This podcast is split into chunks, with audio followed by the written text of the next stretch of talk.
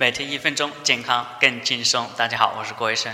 我们应该用保养的观念去防病，而不是用治疗的思想去治病。我们对身边所有的工具都有保养的观念，比如说汽车、电脑、家具等等，我们都很清楚需要定期的保养，才能让它们使用寿命加长，不容易坏。保养的方式就是清理垃圾和增加一层保护层。比如说加机油、升级电脑的软件、给家具打一层保护蜡。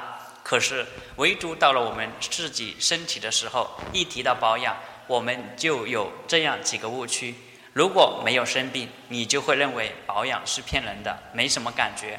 你想一想，一辆新的汽车需不需要保养？需要。但是保养的汽车没什么问题，保养后也没什么大的变化。难道你认为保养就没有用吗？还有的人错误的认为等老了、等病了再去保养，可是到了那个时候，你想起来却是不去医院去哪里？所以，请你一定要相信，保养是每一个人的事情，跟年龄没有关系。越早保养，效果越好，成本越低。